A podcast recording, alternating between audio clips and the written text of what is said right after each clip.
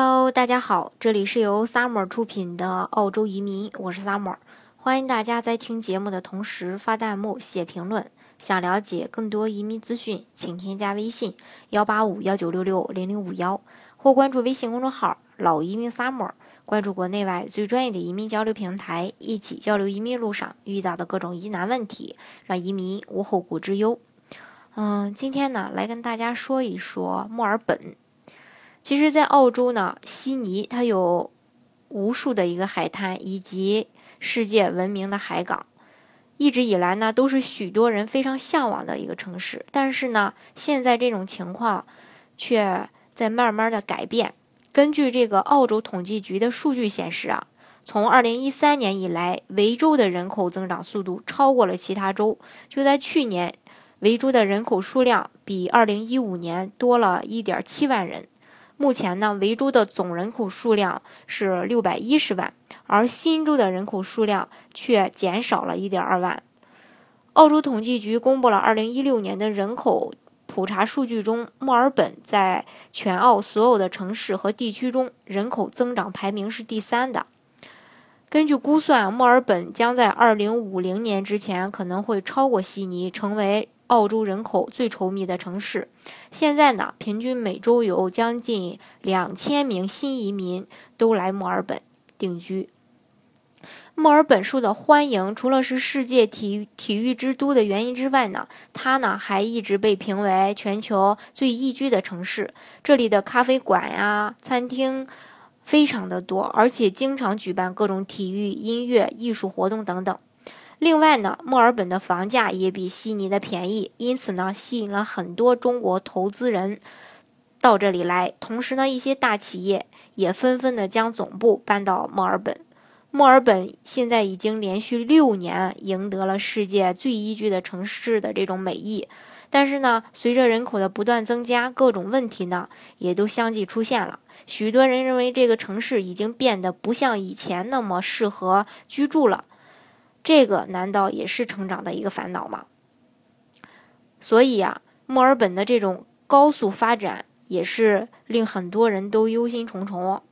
今天的墨尔本呢，就像打了雷鼓唇一样的迅速壮大，人口呢也是飞速的增长，经济呢发展的也非常的不错。墨尔本啊，平均每天的人口增长能达到三百个，相当于每年都能增加一个中等城市的这种规模。这些新增的人口，除了有本地的新生儿以外，还有从其他州移居过来的，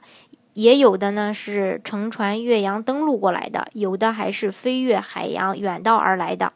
所以说，墨尔本的人口数量就从二十年前的这个三百万一路增长到今天的将近五百万。这段时间，联邦政府更是发布了二零五零年墨尔本人口预计达到八百万的一个报道。另外呢，根据最近公布的二零一六年人口普查结果看，二零五零年墨尔本的人口数量甚至会超过八百万。由此可以看来啊，墨尔本可能会超越悉尼，正式成为发达国家中人口增长最快的大都会之一。墨尔本所属的维州经济呢，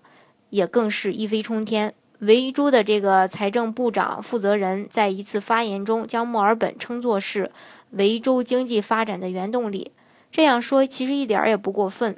就单论维州政府向墨尔本新移民征收的种类繁多的这个赋税、房产税啊、土地税啊、收入税啊，以及其他商业税等等，就是一笔非常可观的收入。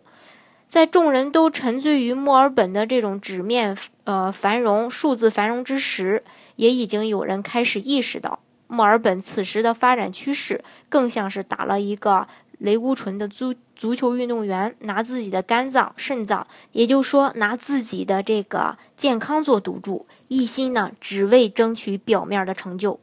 随着这个呃这种嗯州与州之间的这个移民过来呀，还有一些这个呃外国人移民过来呀，不断的这个登陆墨尔本，墨尔本呢作为一个呃这个城市的包容力也不断的受着挑战。生活在墨尔本的民众也日益感受到来自一方这个一房难求啊，交通堵塞啊，公共交通拥挤啊，还有这个医院病房爆满啊，学校名额紧张等等，无处不在的这些生活压力。